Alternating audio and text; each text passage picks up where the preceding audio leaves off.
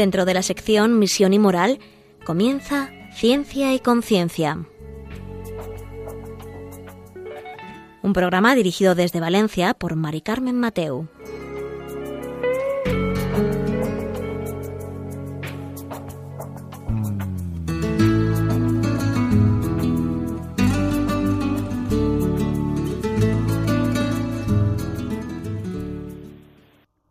Buenas tardes, queridos oyentes.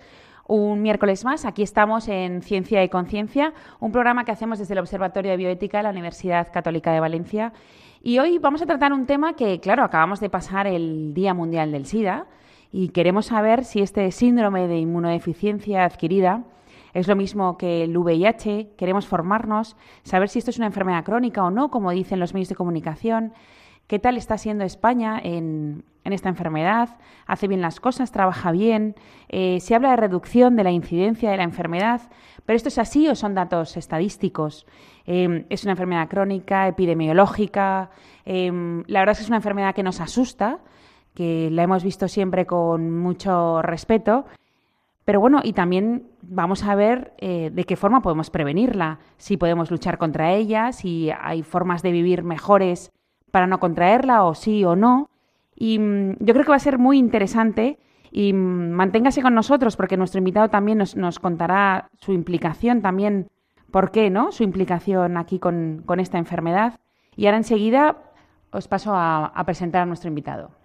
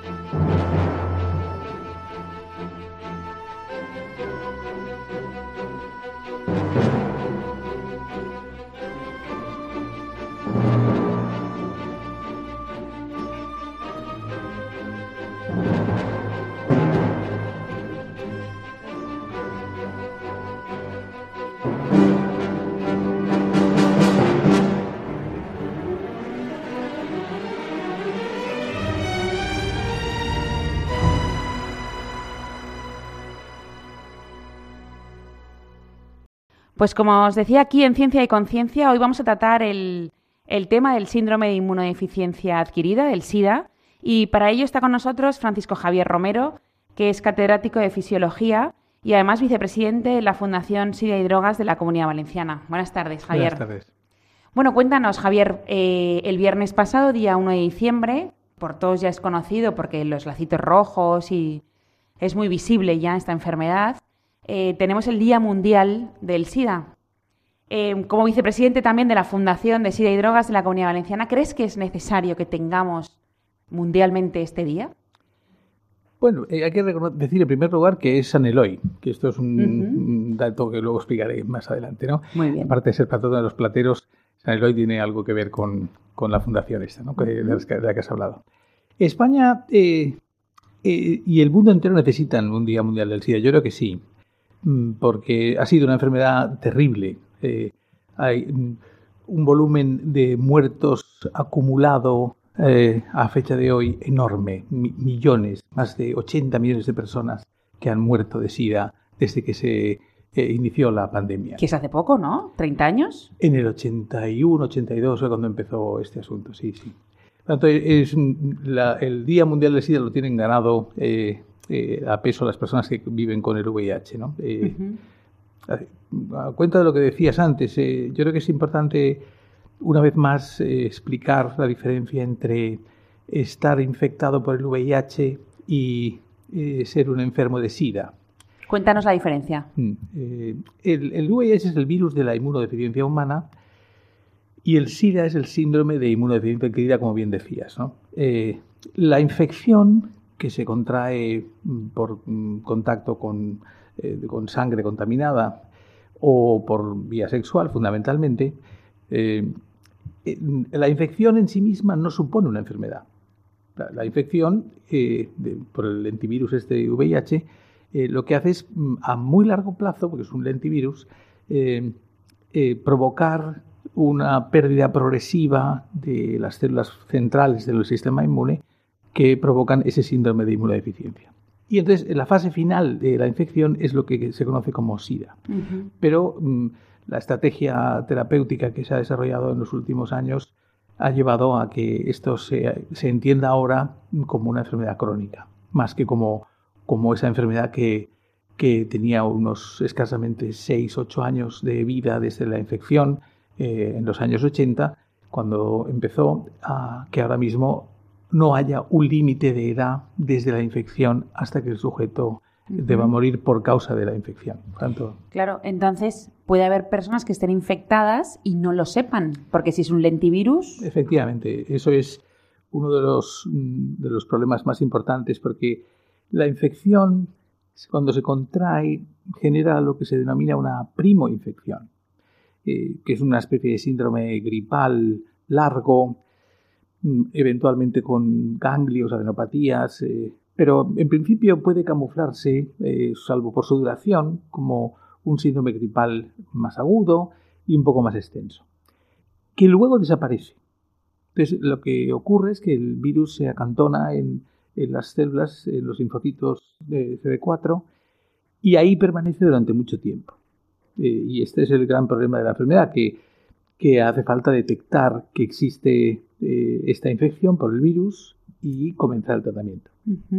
Por eso ahora se hacen muchos análisis de SIDA, aunque aunque no seas población de riesgo, por así decirlo. Sí, bueno, población de riesgo por, por razón de los comportamientos sexuales. Eh, hay una elevadísima población de riesgo que mantiene contactos sexuales no protegidos eh, que en el fondo, mm, sin conocer bien a la pareja sexual en ese, en ese momento, mm, pueden llevar a un contagio, que es de hecho lo que está ocurriendo. ¿no? El, porcentaje de infección por contacto sexual heterosexual es lo único que está aumentando en todo esto.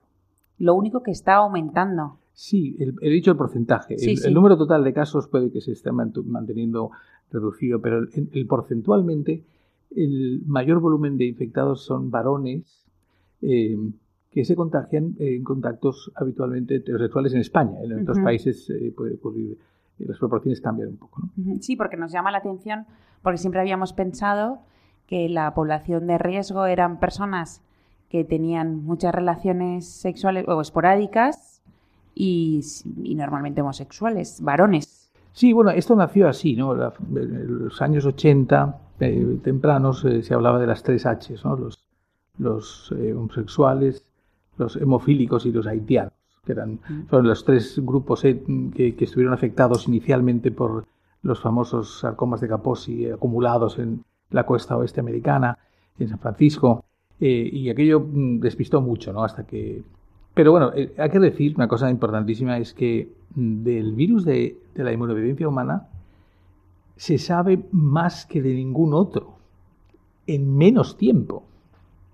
Se ha invertido un esfuerzo científico extraordinario en, conocer la, biología molecular de, la partícula viral, su ciclo vital.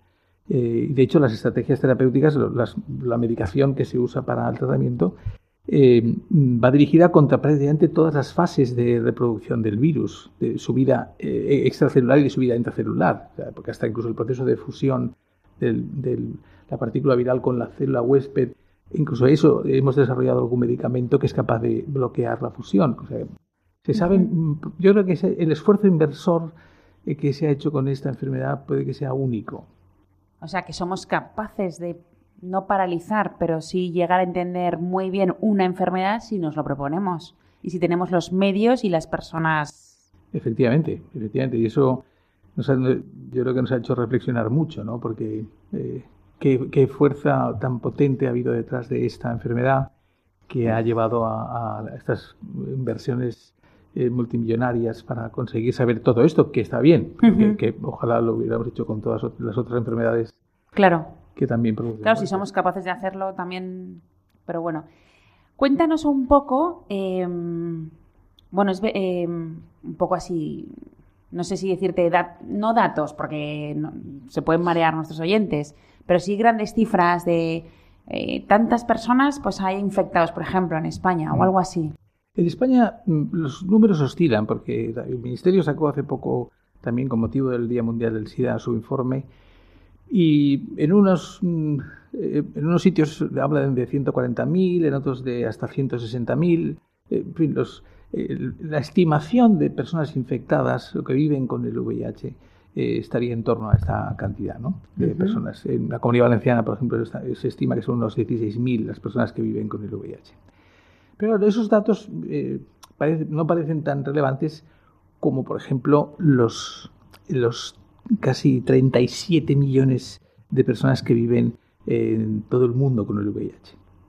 esto es un número muy respetable. Y ya viven con esa enfermedad. Sí, sí. Cuando se habla de vivir con el VIH es un término que se acuñó también precozmente para incluir a todas aquellas personas que tienen el, que están infectadas por el virus y o han desarrollado el SIDA, para hablar de todas las fases de la enfermedad.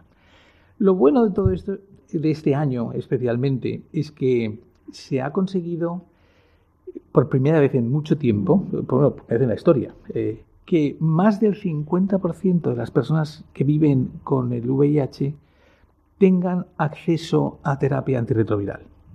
Se estima, y estamos hablando de casi 21 millones de personas, las que tienen acceso a esa terapia antirretroviral. Y esto es muy importante, porque por primera vez hemos conseguido superar esa barrera del 50%. Claro. O sea que ese tratamiento es el que hace frenar ese virus. Sí, el, tratamiento es muy complejo, es normalmente mm, eh, polifarmacológico, son, varios medicamentos que se asocian, que atacan diferentes fases de la replicación viral y que resulta muy efectivo para, como se dice eh, técnicamente, mantener la carga viral muy baja o indetectable deseablemente. ¿Y con ese tratamiento puedes hacer una vida normal?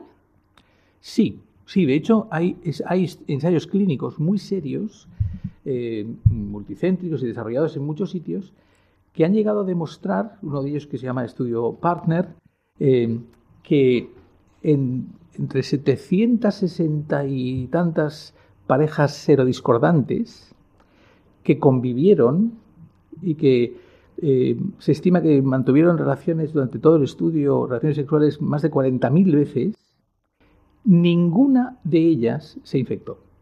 Hablamos de parejas serodiscordantes. O sea, que uno sí que es y otro no. Y otro no. Entonces, la condición es que estén tratados y tengan la carga viral indetectable. En esa condición, el contacto sexual no es contaminante. Al menos el estudio Partner eh, publicó esto y fue, fue algo importante porque eh, las parejas serodiscordantes siempre habían tenido este enorme recelo de, que pudieran contagiarse una a otra. ¿no? Y como este se han hecho otros estudios muy controlados y vamos, sujetos a, los criterios más estrictos de, de, los ensayos clínicos, que da mucha esperanza de que el objetivo central para para la, atención a la enfermedad está en mantener la carga viral indetectable mm, gracias a la terapia antirretroviral. Ante estos números que nos has dicho, ¿podemos decir que es una enfermedad epidemiológica? ¿Hay una epidemia? Sí, sí. los epidemiólogos son muy precisos para esto también y en su día eh, quisieron hablar de eh, una pandemia como conjunto de epidemias locales. Eh, técnicamente es, como se debería de definir, pero sí, sí, ha habido una pandemia, una, epidemia mundial, eh, dada la globalización y la capacidad de moverse de las personas. Y la forma de vida que hemos ido cambiando. ¿No? Claro, indudablemente, sí. Claro, porque a lo mejor hace 60 años no habría tenido esa incidencia, o 100, no lo sé. Claro, sí. Eh, probablemente de los inicios, eh, los usuarios de drogas por vía parenteral, los, las personas que inyectan drogas, eh, probablemente eran un colectivo mm, muy importante para la transmisión de la enfermedad, pero yo creo que ese fue de los primeros que se atajó radicalmente porque mm, se propuso las jeringuillas eh, nuevas. Eh, claro, desechables. Y... con esto se consiguió reducir o casi eliminar este, esta vía de contagio. Ese, colectivo fue, dejó de, de ser protagonista muy rápido. Vale, porque que hayan personas que hoy en día estén contagiadas de este virus por un fallo de jeringuilla o lo que sea, debe ser un número mm, anecdótico. Sí, sí, sí. Esto, incluso los pinchazos accidentales, eh, que dentro del colectivo sanitario pues es una posibilidad real y que ocurre eh, con cierta frecuencia, los protocolos de actuación ante un pinchado accidental mm, contemplan las medidas de prevención que en todos los casos evitan esto.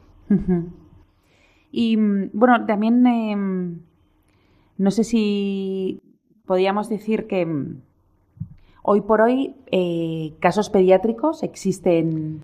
Muy pocos, muy pocos. En, Europa, en España también muy pocos. En todo caso, personas venidas de, del extranjero, probablemente más que las, los propios autóctonos, ¿no? porque el, problema del contagio vertical, el contagio de la madre a su hijo eh, está muy controlado porque los protocolos establecen a dos semanas de la fecha probable de parto eh, el inicio del tratamiento eh, a la madre para disminuir la carga viral, incluso en entornos subsaharianos donde el acceso a la medicación es, más difícil. Y solo con esta medida profiláctica en torno al parto y practicando una cesárea electiva unos, unas semanas antes de, la fecha de término, se ha conseguido prácticamente disminuir el riesgo de contagio vertical eh, a menos de un 2%. Sí, esto afortunadamente estas prácticas han sido muy extendidas y en, África sobre todo donde ese problema era muy importante eh, se ha disminuido. Es verdad que hay de épocas anteriores hay niños que ahora están viviendo con el VIH, ya empiezan a tener 12, 13, 14 años, porque en, aquella época no estaba tan desarrollado y no, no, había tanto acceso a la medicación. Pero hay que decir que los países africanos han hecho un esfuerzo enorme por negociar con las grandes eh, multinacionales farmacéuticas el acceso a la medicación con éxito, porque la sensibilidad ha sido muy grande en torno a esto, y esto ha ayudado mucho a, de hecho, los costes, es una, aparecía en las últimas gráficas también de los informes de este año, los costes económicos, del gasto anual eh, de una persona que vive con el VIH cambian mucho de, un país a otro. Eh, porque, eh, porque los costes de la medicación en ciertos países negociados por sus gobiernos son muy bajos, porque la renta per cápita también es muy baja y eso ha favorecido mucho el que el problema de África ya se, ha mejorado bastante. ¿no?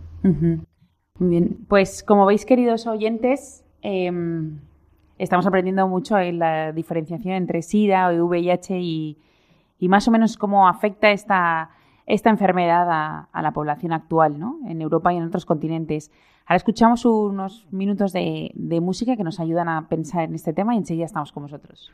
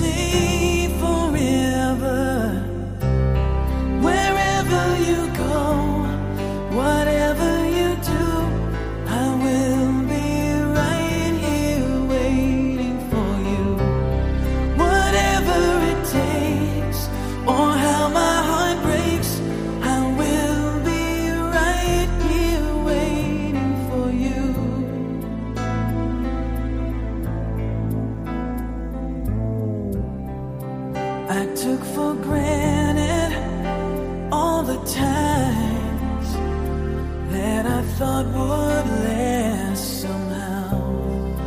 I hear the laughter, I taste the tears, but I can't get near you now.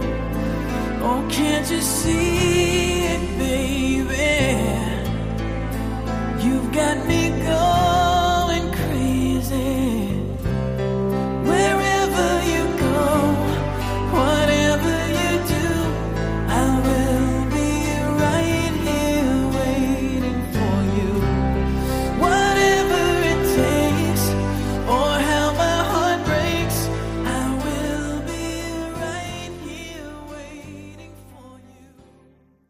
Pues ya estamos de vuelta en Ciencia y Conciencia. Como veis, esta música nos está ayudando a, pues a pensar ¿no? en este tema del VIH y ver la incidencia que hoy tiene en el mundo y cómo estamos viviéndola. ¿no? Em, hoy le estamos hablando con Francisco Javier Romero, que es catedrático de, Fisiología y además vicepresidente de la Fundación SIDA y Drogas de la Comunidad Valenciana. Y él nos estaba diciendo también la incidencia que tenían y los números que había en Europa y, y en África, ¿no? Que han llamado tanto la atención.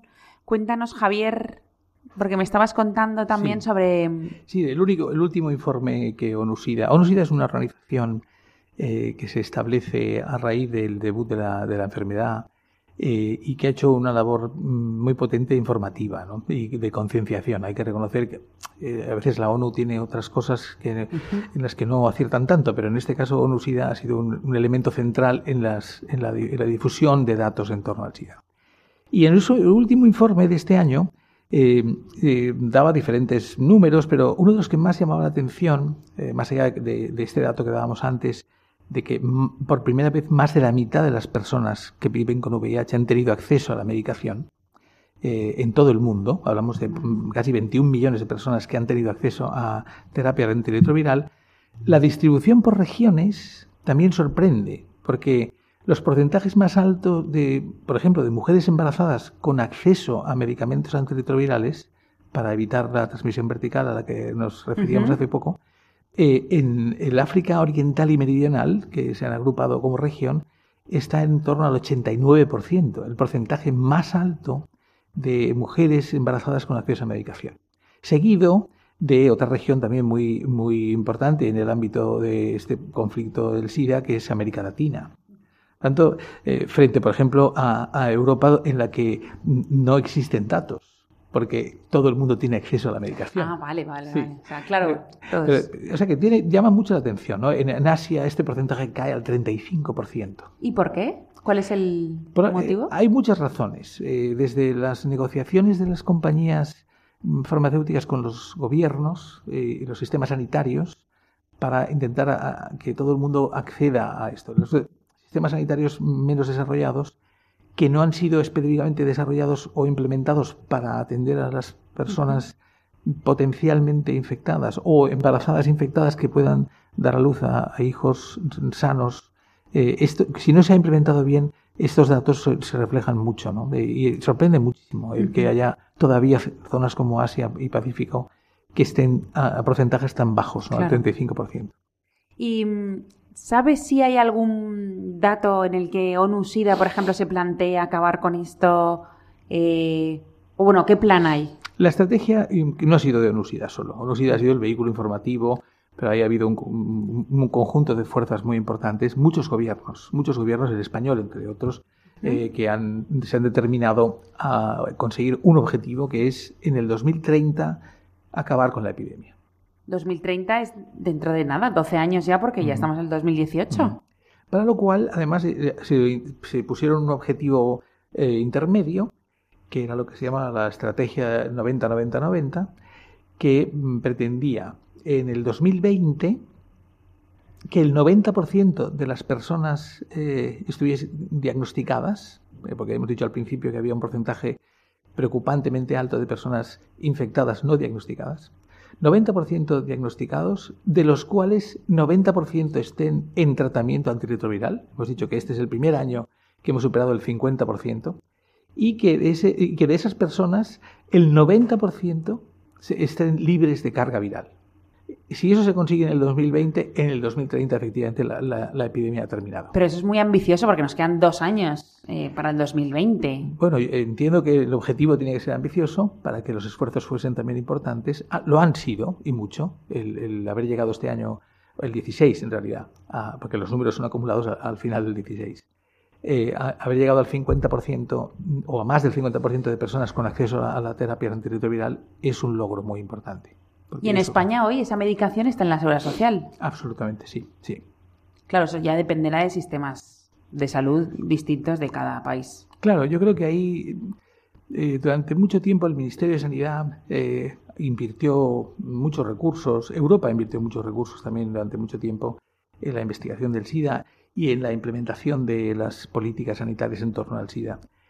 Es verdad que la descentralización eh, eh, y los gobiernos autonómicos responsables de la sanidad ha podido llevar a que los acentos hayan ido cambiando de comunidad autónoma a comunidad autónoma. Entonces, a veces vemos campañas que ponen demasiado el acento eh, en algo que, que los informes internacionales ya eh, manejan poco. ¿no? Eh, la, la- la estrategia preventiva es la, el tratamiento con, con antirretrovirales, incluso el tratamiento profiláctico antes de la relación sexual en los dos, en el infectado y en el no infectado, puede ser una terapia preventiva. Eh, esto es- se ha demostrado muy efectivo más allá de el preservativo como única estrategia, que a veces hemos contemplado campañas que, que han sido exclusivas de, eh, de uso del preservativo como mecanismo preventivo. No es, no, no es la única estrategia posible y cuando se si a veces se pretende que sea la única estrategia posible o la única implementable, más allá de la educación o de la modificación de los hábitos, eh, la educación básicamente de, del- de nuestros menores y del- de la población en general. Eh, claro, esto ha, ha sido menos efectivo. O sea, eh, el preservativo solo tiene un recorrido pequeño. Eh, Claro, se ha demostrado que no es el que paraliza la transmisión de esta um, No, porque enfermedad. en sí mismo el preservativo tiene, tiene sus dificultades. Hoy eso yo os he hablado mucho y tampoco vamos ahora a, a entrar otra vez en esa polémica. Eh, eh, pero mm, como única fuente de prevención, sin un esfuerzo complementario importantísimo en, la, en el tratamiento y en la educación en torno a esta enfermedad, eh, al final mm, los, los- los objetivos no se hubieran conseguido solo. Este- estos objetivos que vemos mm, de, más de la mitad de, la población no con acceso a terapia o el, objetivo del 2020, el 90-90-90, esto no se consigue con preservativos. Esto se consigue con, con otras herramientas mucho más potentes. ¿no? Claro. Entonces, ¿qué podríamos hacer también?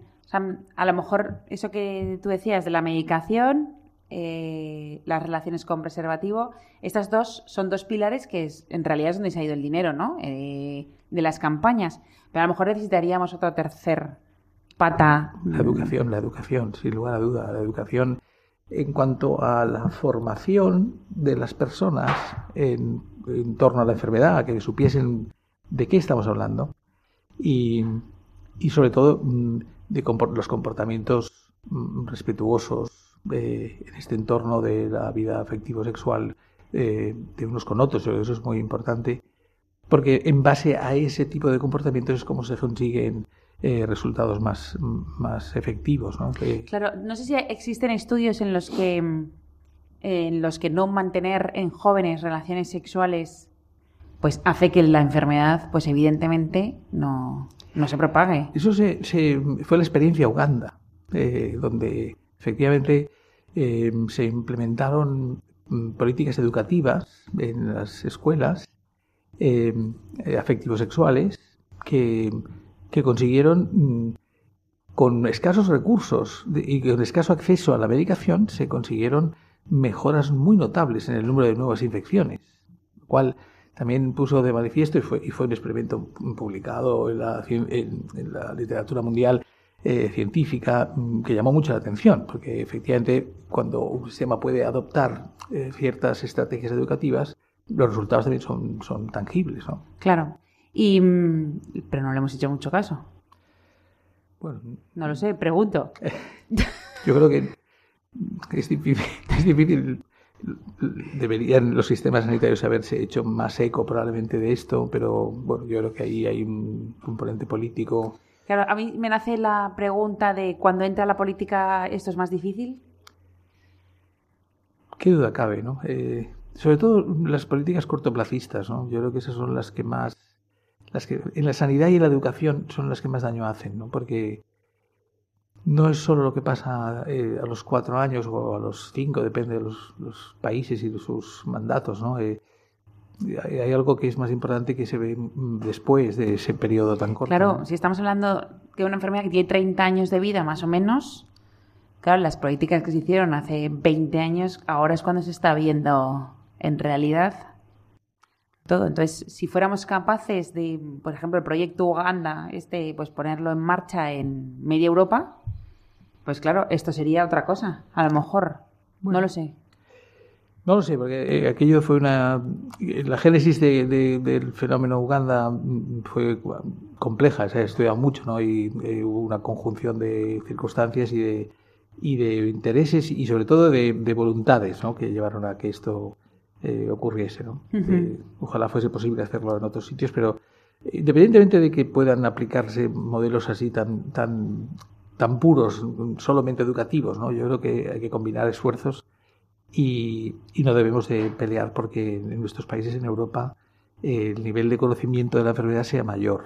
Pese a todo, sigue habiendo un desconocimiento importante de esta enfermedad.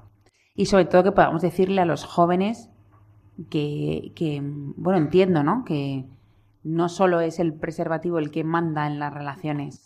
¿no? Efectivamente, efectivamente. Yo creo que eso no, no, no es así, pero los números también son muy tozudos. ¿no? El, eh, ha empezado a aparecer una sensación de, de seguridad en torno a que la enfermedad del SIDA, y- si existe, es una enfermedad crónica. Ya no es el fantasma mortal que condena al infectado en un plazo corto de tiempo a morir, cinco o ocho años, ¿no? Eh, y esto lo que ha a lo que ha llevado sobre todo es a que muchas personas mm, hayan banalizado eh, ese riesgo que existe real en las relaciones sexuales no protegidas o con parejas sexuales eh, que uno conoce poco. eh, est- esto no ha ayudado al, al modelo. De hecho, decíamos al principio que el porcentaje de contagio en varones heterosexuales ha aumentado y esto simplemente expresa esta, esa especie de pérdida del miedo en torno a esto. Claro, pérdida de miedo y sí, es verdad. El desconocimiento a veces eh, te lleva... Y luego que vivimos de una forma totalmente distinta. Hoy por hoy las relaciones sexuales son muy esporádicas en la juventud. Bueno, y yo no me atrevo a decir en la juventud, sino en, en mucha gente. También los adultos. Cuando te refieres a esporádicas, Me puede- refi- me podría entenderse que son mm, escasas el número. Yo, Ah, dir- yo diría... vale, no. Quiero decir lo contrario. Ah, Quiero decir, esporádicas que te duran poco esa pareja que no la conoces y entonces y la cambias. efímeras. Entonces, sí, efímeras. Sí, sí, Gracias. sí, sí, en eso, estoy de acuerdo, sí, porque realmente es, eh, es- esto es un problema importantísimo. eh, en, todos los países, ¿no? Eh, pero por, por- por regiones también se ha visto que, que el, el colectivo más desfavorecido en esto mm, si- siempre han sido las mujeres. ¿no? Eh, no tanto por aquello de que son las trabajadoras del sexo, etcétera, que también se ha utilizado en muchas ocasiones, sino porque realmente mm, la pura biología de la relación sexual hace que la, que la mm, mujer sea receptora. Entonces, claro, eh, es, un- es una cuestión a veces eh, Claro. difícil de evitar, ¿no? Claro. Bueno, como veis, está siendo muy interesante. Y mm, en esto de, de los datos, yo los dejaba un poco aquí, si te parece, y nos cuentas eh, qué es esto de la Fundación de SIDA y Drogas, Bien, bien, sí, de la. Comunidad Valenciana. De la Comunidad Valenciana, sí. Pues esto es una iniciativa que surgió a- hace, hace unos cuantos años, ¿no? Del- eh, yo creo que al, al principio de los años 90, eh, Sí. cuando este os he dicho el nombre, el, el día 1 de diciembre es San Eloy, ¿no? San Eloy es sí. eh, el patrono de los plateros, mm, que no tiene nada que ver con esto. Sí, Eh, ya decía yo, digo hoy. Pero eh, resulta que eh, en el fi- al final de los 90 m- muere un niño mm, con 5 años en Val- Valencia eh, de esta enfermedad, ¿no? Eh, un niño que había estado abandonado por sus, por sus padres, probablemente los padres murieron también eh, fruto de, como consecuencia de la enfermedad. Y entonces este, este niño acabó en, en el hospital, medio abandonado, eh, a cuidado de, de las enfermeras del hospital clínico, y, y y dio origen a una historia muy bonita de, mm, de acogimiento familiar en, en unos tiempos en los que eh, hablamos de los 90 al principio, en los que no sabíamos tantas cosas, ¿no? en los que no, no- no- estaba claro que la convivencia normal no fuese contagiante. No. No, no sabíamos si beber del mismo vaso que había bebido una persona infectada podía Claro. ser contagiante. Y claro, hablamos de un virus, ya se sabía que, que podía ser un virus, y, pero claro, eh, los virus de la gripe se transmiten por el, por el aire, ¿no? Entonces, ¿qué riesgo hay en la convivencia, no? Eh, más allá de que un niño pequeño pues tiene, lleva pañal y hay mucho líquido biológico en torno al, su cuidado y esto, claro, todo esto nos suponía un... Y entonces en torno a esta historia del acogimiento familiar de este niño y de su muerte con cinco años de edad, surge la idea de crear una fundación que próximamente hemos planteado cambiarle el nombre y, y denominar la fundación Eloy Rafael, que era su nombre, para el estudio del SIDA y de las drogas. Estamos Ah. en trámites administrativos, Ujú. pero la idea es que siga siendo que este es su objetivo, el estudio del SIDA y de las drogas, pero eh, hacer honor a, a quien yo creo que inspiró Ujú. la idea, ¿no? Claro. Y entonces, bueno, es un trámite que no sé cuánto tiempo costará hacer, pero en fin, estamos ya en que hay, hay que hacerlo ante notario, parece ser, y yo, yo sé poco de administración, ¿no? Pero, pero vamos, la idea es que, que podamos rendirle homenaje a, a este niño que, que, como tantos otros, y tantos adultos y tantas personas, dio su vida eh, a, a manos de esta enfermedad. Eh, enfermedad que es muy terrible, ¿no? Muy, mm, muy dura. De vivirla de cerca, tuve la oportunidad de, de seguir este niño muy de cerca y a este y otros, porque no fue el único que murió en Valencia en aquella época, y suponía un sufrimiento muy grande para los enfermos, para su entorno familiar. Hemos visto películas como Filadelfia Sí. y otras, y, y esto es exactamente verdad. Mm, El éxito de esas películas no es que fuese una novela más o menos emotiva, es No. que reflejaba muy bien la realidad de lo que se vivía en, en esos, en el seno de las familias eh, en las que aparecía la enfermedad esta, ¿no?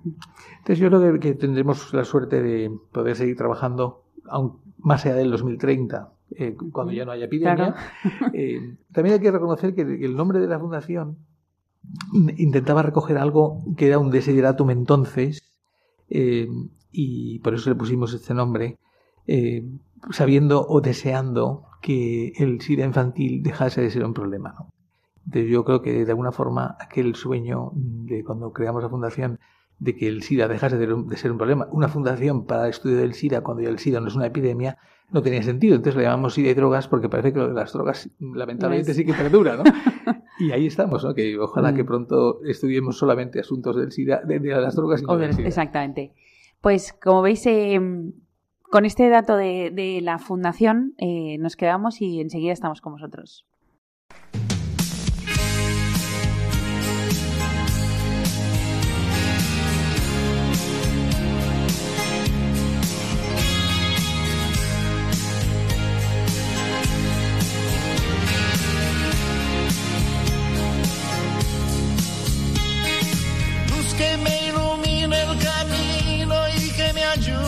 Seguir.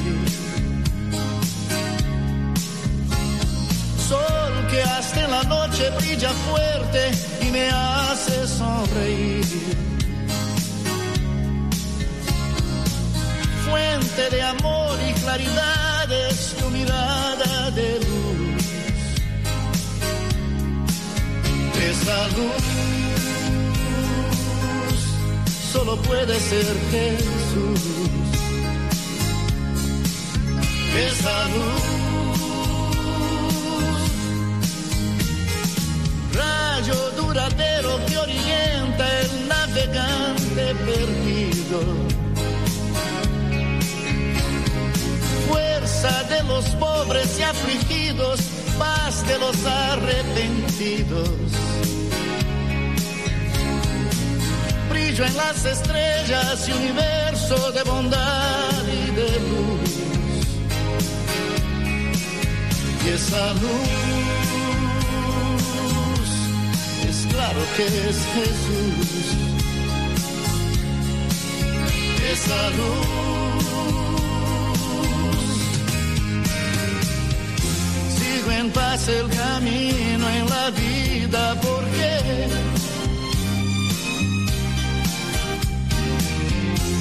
eres tú la verdad y la vida, lo sé.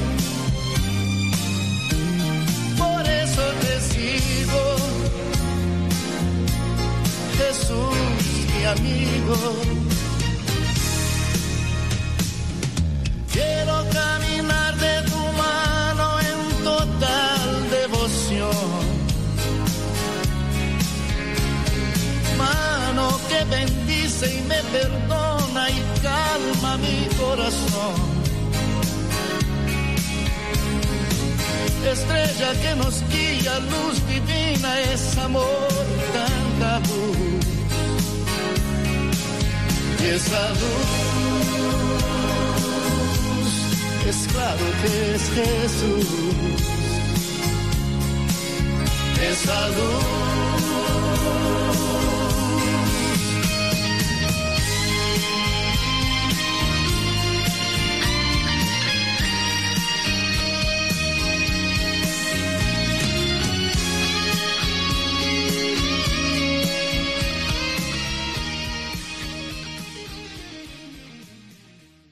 Pues esta música nos está ayudando a, centrarnos en el tema.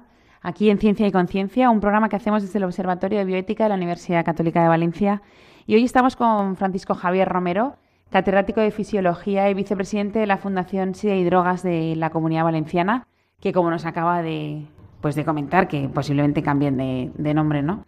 A Eloy Rafael, qué historia más bonita, ¿no? Nos acabas de decir, porque ahora después de la pausa que la podemos reposar un poco, qué historia más bonita que, que se haga en recuerdo de y que encima lleve su nombre, ¿no? Entonces, em, ¿a qué le vais a dedicar? em, bueno, ¿a qué se va a dedicar la Fundación Eloy Rafael? Pues eh, los proyectos son muchos. ¿no? Eh, yo quisiera retomar el, el dato de, de San Eloy 1 de diciembre y que casualmente se escogiese esa fecha como Día Mundial del SIDA. ¿no? Eh, porque cuando se decide esa fecha, eh, Eloy Rafael ya ha muerto.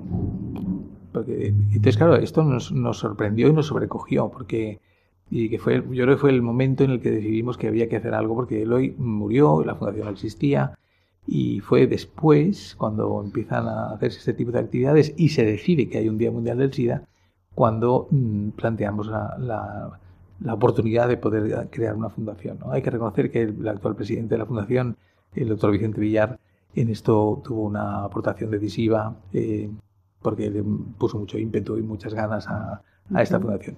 Entonces, mm, eh, tenemos eh, ahora mismo estos cambios delante, cambio de sede, cambio de nombre. Mm, Hemos hecho cosas, somos una fundación con un presupuesto muy limitado y con- de carácter autonómico, entonces no- ojalá pudi- pudiésemos hacer más cosas, ojalá Ujú. tuviésemos un ámbito más nacional, pero mm, bueno, somos lo que somos y lo que podemos hacer, ¿no? Eh, eh, nos hemos dedicado a la formación, a la formación en torno a, a- inicialmente, muy inicialmente, a los- a los- al ámbito del SIDA, cuando aún había casos de SIDA pediátrico en España. Es verdad que esto ha ido descendiendo, eh, hemos ido a, a hablar de estas enfermedades eh, a, a instituciones penitenciarias, a colegios, a colectivos de padres que nos han pedido información y formación. Y la verdad es que ha sido un- eh, siempre con un gran esfuerzo, porque es, todo esto es, por supuesto, con carácter voluntario Claro. pero nos, muy, muy recompensador, ¿no? porque eh, aportar algo en este ámbito de- es importante. ¿no? Editamos un, un- libro en torno a la historia de Eloy Rafael y que se sigue vendiendo en la fundación. eh, y bueno, eh, la previsión es que podamos seguir haciendo este tipo de actividades eh, en entornos, si cabe, un poco más amplios, buscando eh, colegios mm, de la comunidad valenciana, porque no nos, da, no nos da la vida para ir más lejos. Ojalá que hubiese más voluntarios y pudiésemos eh, propagar esto más intensamente. Pero un poco la, la idea de la formación y de la información en torno ya cada vez menos a, a- al SIDA, sino al en torno de las drogas, al problema de las drogas. El binomio SIDA y drogas, este que, mm, que da nombre a la fundación, es, tan impo- es importante en sí mismo porque el problema de muchos de los contagios que han ocurrido estos años pasados han tenido que ver con la pérdida del control en, en relaciones bajo el efecto de las drogas. Es verdad que es un momento donde la inhibición se pierde, donde eh, eso que la gente dice yo controlo, donde se pierde Ujú. efectivamente es el control, lo que se pierde es el control. Y entonces aparecen cosas mm, que, de las que uno se arrepiente después. ¿no? ¿Cuántos contagios, cuántos contagios de, de- de SIDA ha habido en este tipo de relaciones mm, bajo el efecto de las drogas? ¿no? Entonces ese binomio es eh, inseparable. El binomio SIDA y drogas es inseparable mm, hasta que el SIDA desaparezca. Y luego aparecerán otras enfermedades seguramente asociadas a esto. Y entonces, bueno, eh, no solamente el efecto del- sobre el, la- el contagio de enfermedades de transmisión sexual, sino el efecto sobre la salud humana y sobre el futuro de nuestros hijos y tantas cosas. ¿no? Yo creo que hay, hay labor uf, más que de sobra. Menos mal que no somos los únicos, que hay, hay muchas otras fundaciones y asociaciones que también trabajan en esto, que muy eficazmente y muy bien. Y yo creo que todos tenemos algo que aportar, eh, cada uno en su, en su ámbito. Esperamos que la colaboración es siempre muy importante con, con los Ujú. gobiernos autonómicos, con los locales, con, con quien nos lo reclame. La verdad es que eh, acabas de dar un dato también muy importante, el tema de las drogas. Porque, claro, cuando a veces eh, pensamos en el SIDA, no pensábamos en, en la desinhibición que, pro- que proporcionan las drogas ¿no? para, para los contagios, no solo de SIDA, sino de un montón de enfermedades. ¿no? Y por eso, supongo que vosotros, por eso cogisteis ese binomio y dijisteis a por este. Sí, sí. Yo además quiero recordar que en alguna ocasión, con motivo de- del día 1 de diciembre, lo, lo publicamos en prensa valenciana. eh, está por ahí en las hemerotecas algún artículo de fondo explicando lo importante que es este binomio, ¿no? Eh, que parece que no tienen nada que ver una cosa con la otra, pero por desgracia lo ha tenido durante muchos años y esperemos que al desaparecer el SIDA o al menos dejar de ser una epidemia, esto tenga menos repercusión. Pero bueno, Claro. las drogas en general, Porque claro, las drogas estamos hablando de alcohol, alcohol, y- cannabis, cocaína, heroína, cada vez menos por suerte, pero o estas nuevas formas de, de compuestos químicos que también ejercen esta acción. En España tiene cierta ventaja en torno a esto, ¿no? Porque no han penetrado estas pastillas, no han penetrado tanto en el mercado español. Pero con el cannabis tenemos un problema eh, muy importante en España. Sí, porque está muy aceptado, ¿no? Socialmente es- y sobre todo en la juventud. Sí, sí, este es el gran problema, ¿no? Eh, hemos hecho mucho daño a nuestros jóvenes mm, planteándoles que, que los usos terapéuticos de, del cannabis, que son muchos y muy positivos, y, eh, es igual a la liberalización del consumo. Ya. Eh, pues, hubiéramos dicho lo mismo de la morfina y todo el mundo se hubiera tirado los pelos, ¿no? Porque la morfina es muy útil en el tratamiento del dolor y de ciertos dolores eh, oncológicos y de otro tipo de dolores, eh, pero no quiere decir que uno tenga que vender morfina en, la, en el, en el kiosco, ¿no? Eh, Ni estar todo el día o todos los días tomándose un chupito. Pues ese es el punto, ¿no? Yo creo que eh, Claro. esto, pero no solo en España, ¿eh? hay estados americanos que han liberalizado la venta y esto eh, los americanos tenían un problema con él, con esta situación, porque el, el Instituto de Drogas americano, que muy potente, el organismo internacional más potente que hay en el mundo, eh, no, ve, no, no entendía bien el mecanismo de la liberalización. Cuando América, eh, en gobiernos demócratas y republicanos, siempre había sido partidaria de, de mm, cuanto más difícil sea el acceso, más mejor va a ser la prevención.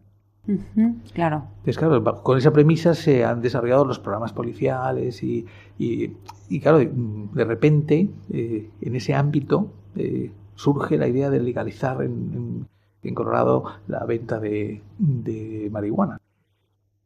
Pues ha sido difícil de encajar en, en- porque no, es- no era un tema político, no era un tema de partido, de, de- de Ujú. demócratas o republicanos, Claro. era un problema de, de que el país entero había estado diseñado de una manera. y esto vino a irrumpir. Y, y ahí estamos, ¿eh? aún no está claro. Hay países como Holanda donde esto se ha liberalizado mucho y también se han dado cuenta de los errores que, y de las, de las consecuencias que acarrea esto. Claro, es a veces difícil dar marcha Claro. atrás, pero eh, yo creo que hay que ser muy prudente a la hora de, de legislar en torno a estas cosas, porque podemos mm, hacer mucho daño a la juventud.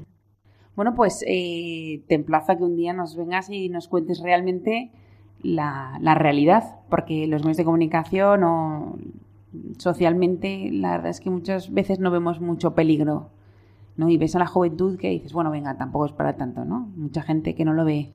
Entonces, que un día nos cuentes realmente los peligros que esto tiene para la sociedad en su conjunto, claro. Sí, sí. Y ya terminando, cuéntanos, bueno, cuéntanos no, danos como un resumen, una idea que nos quedemos fuerte con este tema del SIDA y del VIH.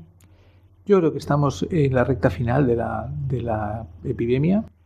Los- puede que a lo mejor no sea el 2030 exactamente y puede que sea algún año después, pero si los objetivos se van cumpliendo, eh, efectivamente tenemos los recursos para acabar con la epidemia y eso es muy positivo. Eh, eso no quiere decir que no haya que educar a la población y transmitir la, la seriedad que tiene esta infección y el riesgo que entraña. Y que no debe ser nada agradable estar condenado a tomar antirretrovirales toda la vida, porque no hay otra alternativa más que tomarlos toda la vida para poder sobrevivir a esto, ¿no? Con lo cual nadie desea ser un enfermo crónico. Yo creo que, que si aplicamos la pata de la educación, la del tratamiento a los que ya están infectados, estas dos patas fundamentalmente nos llevarán al final de la epidemia, sí. Pues muchas gracias, Javier, por haber estado con nosotros, habernos contado con claridad más o menos, porque ahora podemos entender realmente eh, el VIH, eh, el desarrollo de la enfermedad y sobre todo tener claro que un cambio en la forma de vida pues puede salvarnos también de muchas enfermedades y sobre todo de ser pues eso coherentes en nuestra vida, ¿no?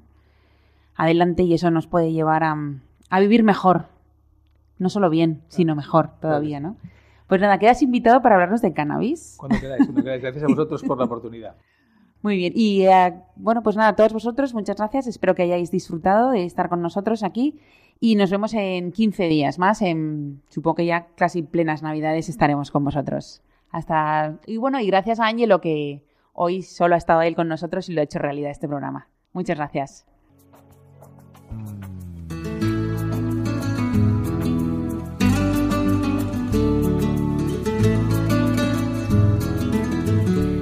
Finaliza así en Radio María Ciencia y Conciencia, un programa dirigido desde Valencia por Mari Carmen Mateu.